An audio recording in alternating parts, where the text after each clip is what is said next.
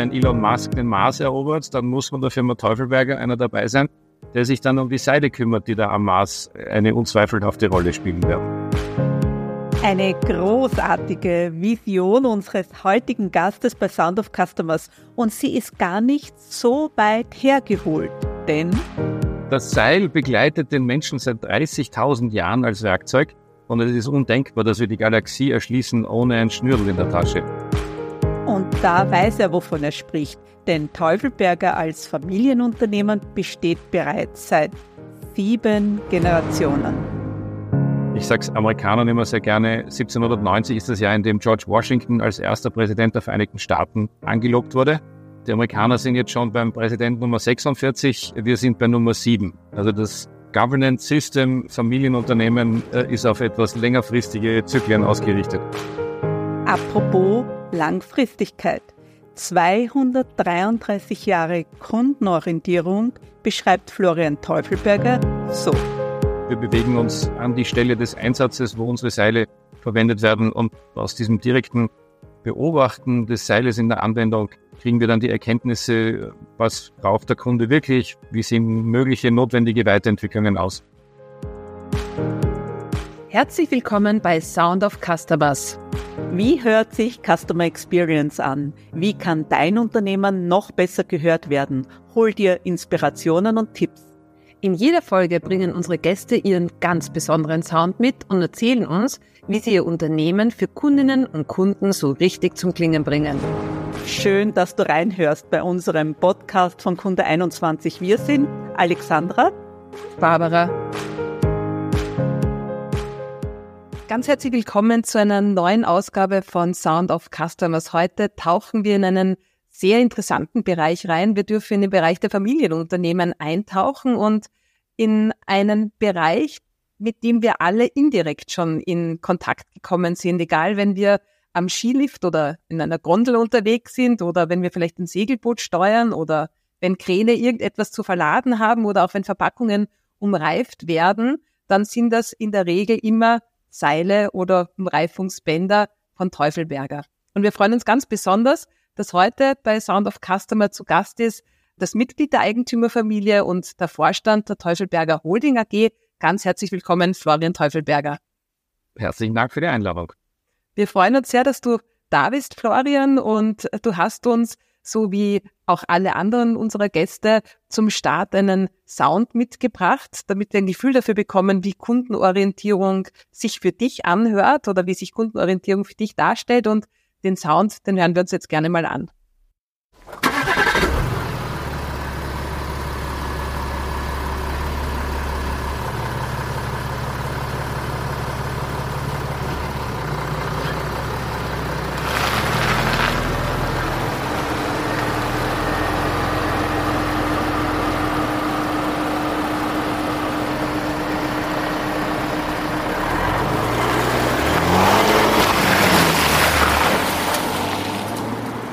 Klingt wirklich nach Gas geben, Florian. Da ist Kraft dahinter und Beschleunigung. Und ich stelle mir jetzt vor, ihr düster durch die ganze Weltgeschichte und besucht eure Kunden und Kundinnen.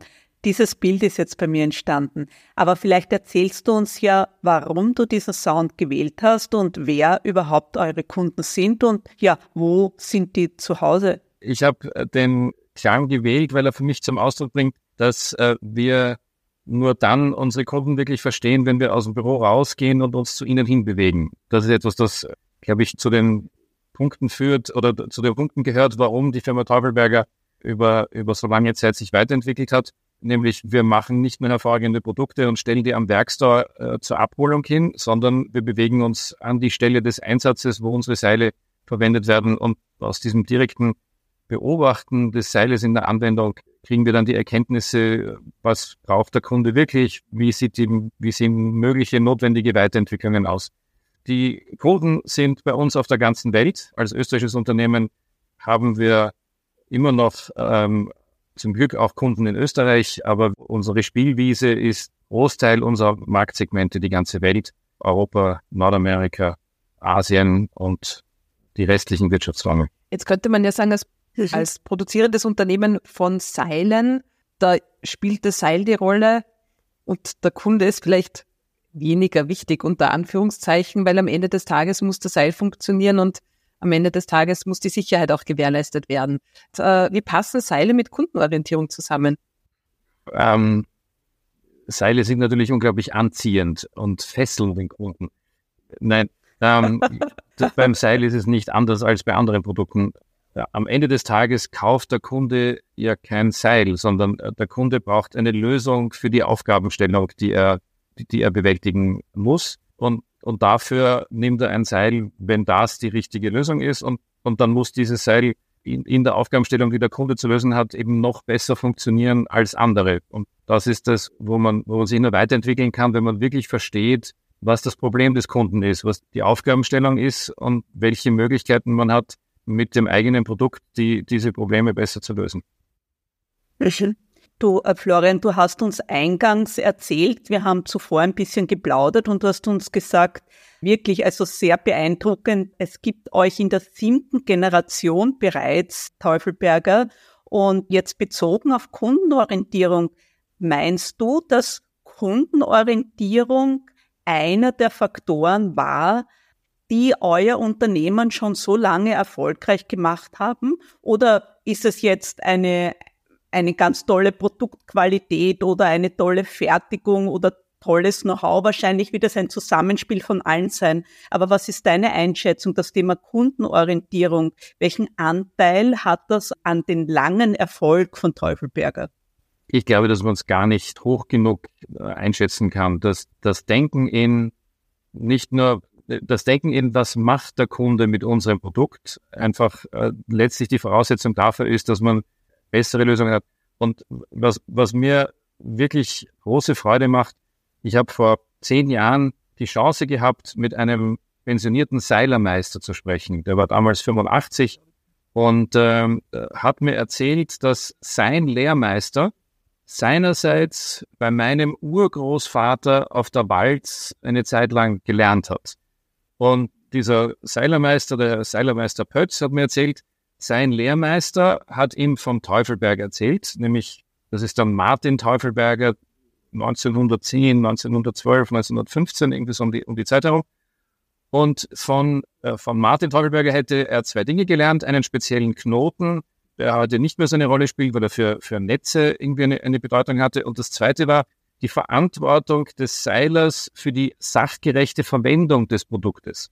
Und hat dann als Beispiel genannt, dass er in den 60er Jahren irgendwo gearbeitet hat und ein Kunde kommt zu ihm ins Geschäft und möchte eine Wäscheleine kaufen. Und weil er gelernt hat, dass der, der Seil eine Verantwortung für die sachgerechte Verwendung hat, hat er ihn gefragt, was machen Sie damit? Und er hat dann gesagt, ja, ich gehe am Wochenende ins Gesäuse klettern mit meiner Frau und brauche was, um sie zu sichern.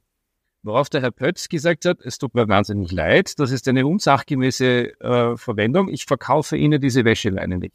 Und ich finde diese Geschichte so großartig, weil sie, weil sie zeigt, dass da, so von ich überzeugt bin, dass es für das Unternehmen so wichtig war, schon vor vier Generationen ein so fundamentaler Bestandteil war, dass das über zwei Generationen Seilermeister letztlich äh, äh, seinen Weg wieder zu mir gefunden hat als Bestätigung, dass das, woran wir heute arbeiten, etwas ist, das, das es schon vor mittlerweile über 100 Jahren als Grundsatz in der damals noch ganz lokal äh, funktionierenden Firma Teufelberger in, in Wels schon so eine, einen Stellenwert hatte. Also die sachgerechte Verwendung, das finde ich jetzt einen total schönen Begriff. Und Gott sei Dank wurde die Frau nicht mit der Wäscheleine im Gesäuse gesichert. Wer weiß, was da passiert, wäre die arme Frau. Nicht Gott zu denken. Bleiben wir mal kurz bei dieser sachgerechten Verwendung. Wie stellt ihr das jetzt heute in einem, im 21. Jahrhundert, in einem digitalen Zeitalter? Was tut ihr, um die sachgerechte Verwendung in Andenken an deinen Urgroßvater auch bei euren Kunden weiterhin zu garantieren? Naja, ähm, raus aus dem Büro, raus aus der Fabrik und zum Kunden an den Ort des Geschehens, um, um zu verstehen, wie es eigentlich jetzt, wobei natürlich jetzt nicht jedes Mal, ja, also wir, wir begleiten nicht jedes einzelne Seil bis zum Einsatzbereich. Das, das würde jetzt vielleicht ein bisschen einen falschen Eindruck äh, erzeugen. Nein, aber viel draußen sein, e, eben diese, diesen Dialog mit dem Kunden führen über, wofür verwendest du das Seil, wofür brauchst du es wirklich, im Unternehmen Wissen aufbauen und nutzbar machen, äh, dass man dem Kunden helfen kann mit in der richtigen Anwendung seines Seiles, ja, na, nahe, nahe am Ort des Geschehens sein, vor Ort beim Kunden. Und äh, wir wissen das ja auch, äh, was die Alexandra schon so ein bisschen angesprochen hat, dass das Thema Digitalisierung natürlich auch an euch und, und an den Seilen auch nicht äh, spurlos vorübergeht, weil man halt auch nicht immer überall am Ort des Geschehens physisch sein kann. Und insbesondere die Corona-Zeit musste da ja ähm, dazu beitragen, dass man erfinderisch wird. Und Schritt für Schritt laufen wir auch bei euch intern Projekte und Ausrichtungen, um das Seil auch zu digitalisieren. Wie kann man sich das vorstellen? Oder, oder wie findet Digitalisierung rund um das Seil statt, um es dem Kunden zu erleichtern? Ne, natürlich alle Formen von ähm, Kommunikationskanälen, die heute mit Video, mit Virtual Reality Brillen und ähnlichen Instrumenten es ermöglichen, einen Dialog zu führen, so als wäre man am Ort des Geschehens, sind für uns natürlich total spannend, ähm, weil wenn man weltweit aktiv ist, dann ist, ist es ja nicht mehr damit getan, dass man ins Auto steigt und mal schnell rüberfahrt. Und da profitieren wir natürlich davon, dass wir diese Nähe zum Kunden mit diesen äh, digitalen Kommunikationsmöglichkeiten wesentlich über, ein, über einen wesentlich größeren Wirkungskreis aufbauen können ich bleibe noch immer bei diesen sieben Generationen hängen, weil das so beeindruckend ist. Und wir hatten in einer der letzten Episoden ein, ein Start-up bei uns als Gast, eine Gründerin, deren Unternehmen äh, ist genau jetzt eineinhalb Jahre alt. Und man sagt ja Startups oft nach, dass die noch näher am Kunden sind im Sinne von Beweglichkeit, dynamisch, sehr schnell auf Kundenbedürfnisse sich einzustellen. Würdest du sagen, ihr könnt das genauso schnell oder ein, ein sehr etabliertes Unternehmen, mehrere Generationen, ein, wenn ich das so sagen darf, ein altes Unternehmen. Gibt es da Nach- oder Vorteile in Bezug auf Kundenorientierung? Wie würdest du das einschätzen? Ja, also ist sicherlich, sicherlich so, dass das nicht, dass man sich da in keiner falschen Sicherheit wiegen darf und, und nicht glauben darf, weil das schon so lange gut gelaufen ist, wird es von alleine weitergehen. Nein, das ist schon ein, die, die Nähe zum Kunden, die Nähe zur Anwendung, das, ist, das muss man immer wieder thematisieren und auch, auch immer wieder nach, nach neuen Möglichkeiten suchen, wie, wie wir den Kunden auch ins Unternehmen hereinholen. Es geht ja nicht nur darum, dass die Verkäufer vor Ort sind, sondern es geht ja darum, dass auch die Mitarbeiter in der Produktion ein Verständnis haben, was eigentlich mit dem Produkt vor Ort passiert und das ist jetzt nicht ganz einfach, aber man muss da ständig dranbleiben, wäre die Kurzzusammenfassung. In jedem Fall, ja. Und bei Startups ist ja oft so, oder auch in der neuen Zeit unter Anführungszeichen, ist ja das Thema der agilen Organisationsstrukturen eins, dass man immer wieder gerne ja ins Besprechen bringt oder in die strategische Ausrichtung bringt, wo man sagt, man muss sich auch agil ausrichten. Wie organisiert ihr euch denn oder wie habt ihr euch organisatorisch auch äh, in der Vergangenheit gewandelt oder verändert oder aufgestellt, um noch näher am Kunden ran zu sein? Also ist das Thema agile Organisationsstrukturen eines, das für euch ein Thema ist oder bewusst auch nicht? Ähm, da könnten wir jetzt eine, eine separate Konversation darüber führen, was denn genau mit diesem Begriff agil gemein ist. Ich habe ein bisschen den Eindruck gewonnen, da gibt es vielleicht eine Lehrbuchmeinung, aber dann findet man oft Menschen, die das auch für sich sehr individuell interpretieren natürlich, also wir sagen, wenn das Gegenteil von, von agil äh, starr oder hierarchisch ist, dann würde es uns heute nicht geben, wenn wir nicht diese Beweglichkeit, die für mich auch in dem Begriff der, der Agilität drinnen steht. Aber manchmal wird agil auch verwendet für, ich möchte mir nicht die Mühe machen, langfristig zu planen. Und wir sind ja so agil und gestern waren wir da und morgen sind wir da und eigentlich ist es ein, ein, ein Euphemismus für sprunghaft und nicht wirklich fokussiert. Ihr merkt vielleicht, dass ich den Begriff der Agilität jetzt hier bei mir im Unternehmen nicht ständig predige und sage, das hat Konzepte, die vollkommen notwendig und richtig sind. Aber nur weil man jetzt sagt, wir sind so agil, wird nicht automatisch eine Organisation leistungsfähig. Ja. Es braucht eine Mischung aus vielen Dingen. Oder vielleicht dann anders oder ergänzend gefragt, wie stellt ihr eure Organisation auf, um nah am Kunden zu sein? Wir sind letztlich ein Verbund aus 13 kleinen Unternehmen weil wir in den, also wir haben diese drei Technologieplattformen, Faserseil, Stahlseil und Verpackungsband. Und die sind aber in, in 13 Business Units organisiert, die sich um ein Anwendungsmarkt, äh, äh, bemühen. Und als Beispiele Stahlseile. Es macht einen riesen Unterschied, ob das jetzt ein Kranseil ist oder ein Seil für Seilbahnen. Das sind unterschiedliche Wettbewerber, das sind unterschiedliche Kunden, das sind unterschiedliche Konstruktionen. Das ist am Ende des Tages zwar beides ein Seil, aber wenn man das über eine homogene Organisation führen würde, dann, dann würde man nie diese, diese Ansprache des Kunden erreichen, äh, die wir durch diese Aufteilung und diese Business Units haben. Wir sind ein, ein Flottenverband aus 13 Schnellbooten und diese Business Units sind geführt von Business Unit Leitern, die eine Rolle als, als Unternehmer im Unternehmen haben und die einfach durch die Nähe zu ihrem Kundensegment auch unbedingt aufgreifen müssen und mit Vorschlägen und mit eigenständigen Entscheidungen ihr Geschäft weiterentwickeln müssen, weil 13 Schiffe von einer Kommandobrücke auszuleiten geht schief. Man kann der Flotte eine Richtung geben, aber die, die welchen Weg das einzelne, die, die, das der einzelne Business nimmt, das muss so nah wie möglich am Kunden wahrgenommen, überlegt und entschieden werden. Und solange sich's im, im Flottenverband äh, eingliedert, ist das der bessere Weg. Also ich möchte jetzt auch nicht am Begriff Agilität herumreiten, aber so wie du es jetzt geschildert hast, Florian, könnte man das eins zu eins aus einem Lehrbuch über agile Führung oder agile Organisationsentwicklung herausnehmen. Jetzt habe ich nur nicht also, ausreichend Bücher zum Thema Agilität gelesen und äh, habe deswegen vorher so kompliziert darauf geantwortet. Aber natürlich, wovon ich zutiefst überzeugt bin, ist, die Geschwindigkeit der Veränderung, die heute notwendig ist, ist enorm. Und ähm, die Vielfalt der notwendigen Entscheidungen entsteht nur, wenn man, wenn man die möglichst nahe an den Ort des Geschehens bringt. Und, und damit mhm. ist eine monolithische Kommandostruktur völlig undenkbar, sondern Special Forces äh, Auftrag geben und dann sind es Teams, die im Rahmen dieses Auftrags und mit den zur Verfügung gestellten Mitteln vor Ort entscheiden, was für die Lösung der, was, was zur Erreichung des Auftrages die richtigen Entscheidungen sind. So verstehe ich, das wäre mein Verständnis, wie unsere Organisation funktionieren soll. Okay. Ähm, jetzt hast du uns ja schon einiges erzählt, wie du deine Organisation entwickelst, wie sie sich entwickelt hat. Gibt es vielleicht auch etwas, wo du sagst, das habt ihr noch vor, das hast du noch vor? Oder irgendetwas, wo du meinst, das haben wir schon tausendmal probiert und tausendmal ist nichts passiert und deshalb lassen wir das lieber, machen wir was anderes. Oder äh, da sind wir gescheitert, dort wollen wir hin. Möchtest du uns da vielleicht irgendeinen Einblick noch geben?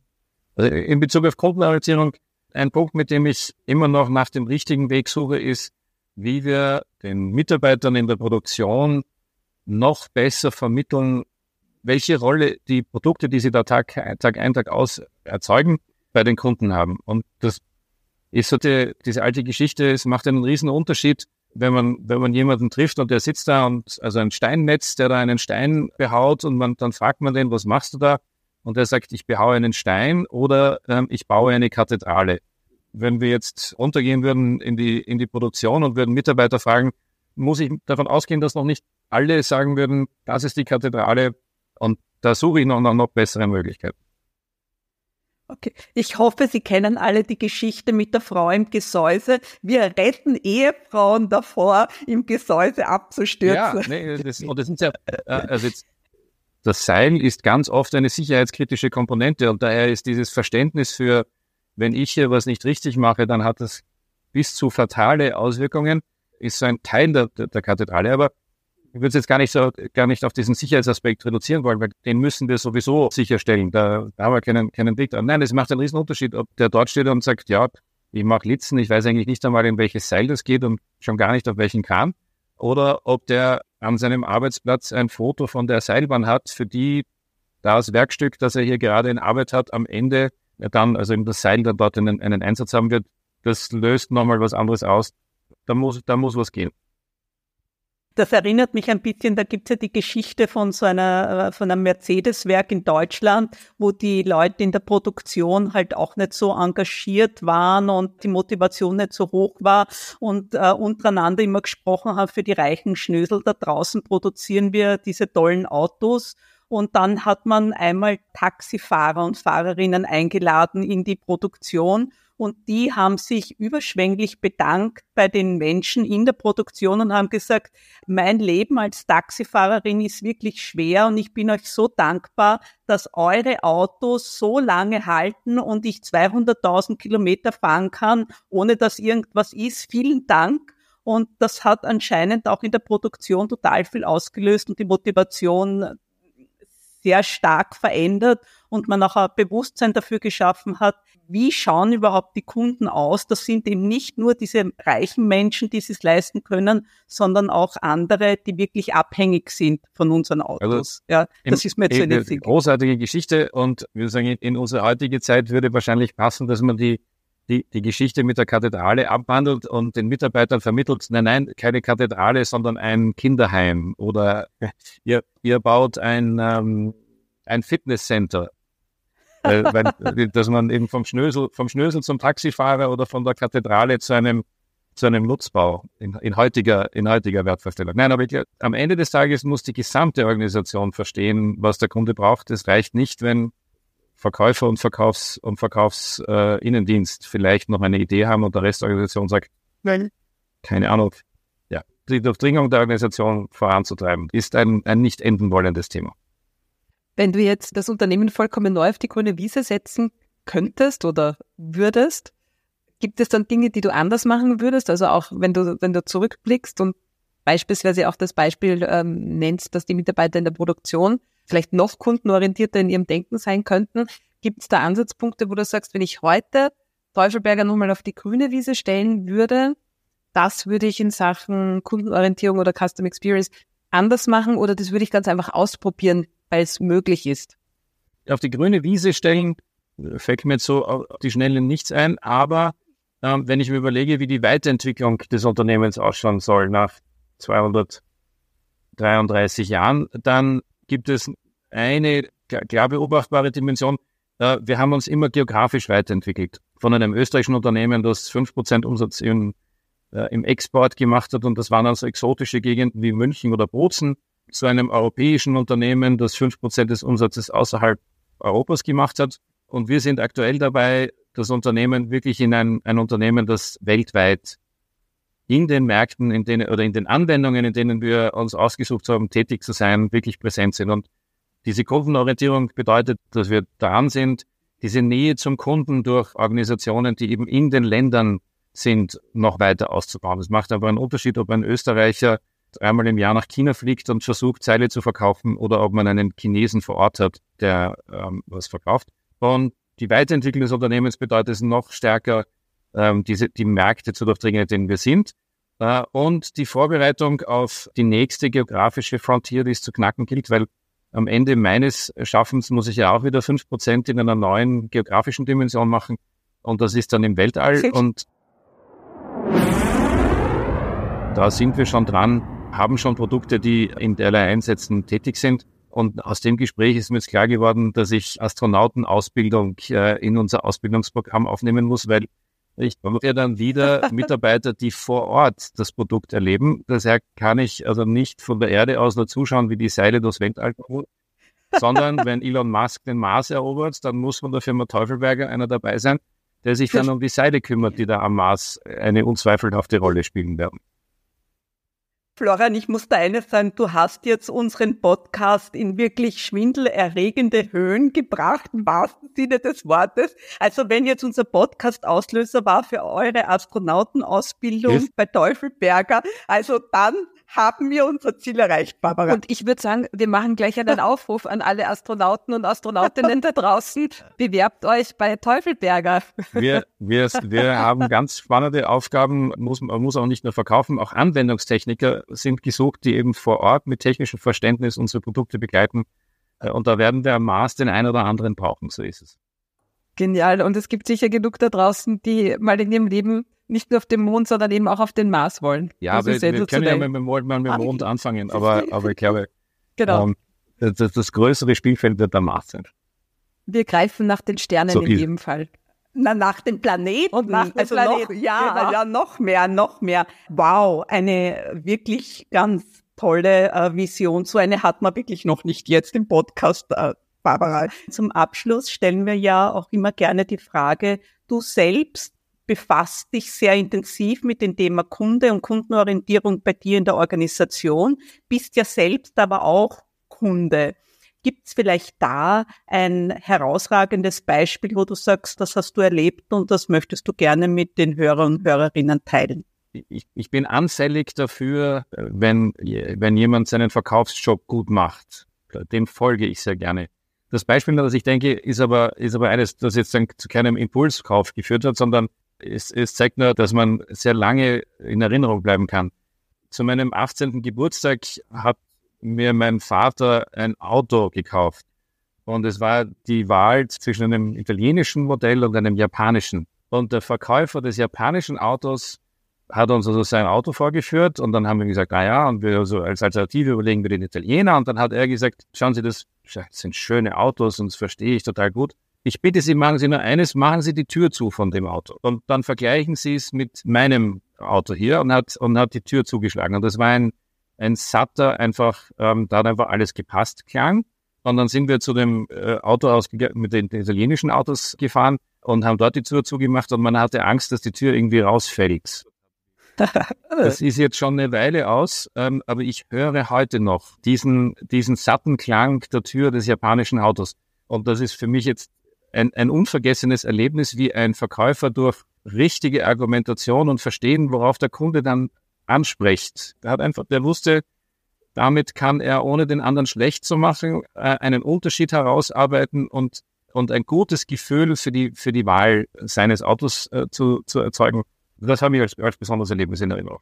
Sensationell und vor allem ein Erlebnis mit allen Sinnen oder mit vielen und, Sinnen. Und das ist ja, da, ja, wenn ich, wenn ich den Kunden wirklich verstehen will, dann muss ich, dann darf ich nicht eindimensional sein, sondern dann geht's bis in die emotionalen Dimensionen der Kaufentscheidung, äh, die ich gut verstehen muss und dem Kunden am Ende des Tages ja einfach ein gutes Gefühl vermitteln, die richtige Entscheidung getroffen zu haben. Ähm, und das war zum Beispiel in dem Fall ganz eindrucksvoll der Fall. Genial. Toll. Und äh, was mir jetzt auch sehr gut gefallen hat, du hast gesagt, äh, dieser Verkäufer hat einen Unterschied gemacht. Und wir sagen ja auch immer, Barbara und ich, Customer Experience bedeutet, einen Unterschied im Erleben der Kunden zu machen. Und ja, damit hat sich der Kreis sehr schön geschlossen. Auch zum Sound, den du uns mitgebracht hast, der ja auch mit einem Auto im übertragenen Sinne jetzt zwar zu tun hatte, aber da schließt sich jetzt wirklich schön, schön der Kreis. Der Klang, der Klang, des Autos, das ich mit 18 bekommen habe, war nicht ganz so schön wie der, den wir am Anfang gehört haben. Äh, es war trotzdem äh, die richtige Entscheidung damals. Das Auto ist das Auto gefahren. Ist gefahren hat seinen Zweck hat, erfüllt. Hat wunderbar seine Dienste, Dienste lange Jahre geleistet. Perfekt. Florian, dann sagen wir vielen, vielen Dank für deine Einblicke in Seile in Firma Teufelberger. Wir drücken euch die Daumen für den Bewerbungsprozess der Astronauten und natürlich für eure Expansion ins Weltall. Ganz spannend und vielen Dank, dass du bei uns warst als Gast. Du hast uns viele Eindrücke mitgebracht, die sicher für die Hörer und Hörerinnen sehr, sehr inspirierend waren. Dankeschön. Vielen herzlichen Dank. Äh, ihr habt mich mit euren Fragen gechallenged und ich hoffe, das eine oder andere ist herausgekommen, mit dem die Zuhörer ähm, was anfangen können. In jedem Fall. Vielen Dank. Das war's zu dieser Folge. Wenn du Lust auf noch mehr Sounds hast, dann schau doch gerne auf kunde21.com vorbei und folg uns auch auf LinkedIn und vielleicht geht sich auch eine 5-Sterne-Bewertung aus. Wir danken dir. Ja, und wie Kundenorientierung für unseren nächsten Gast klingt, hörst du gerne in unserer nächsten Folge.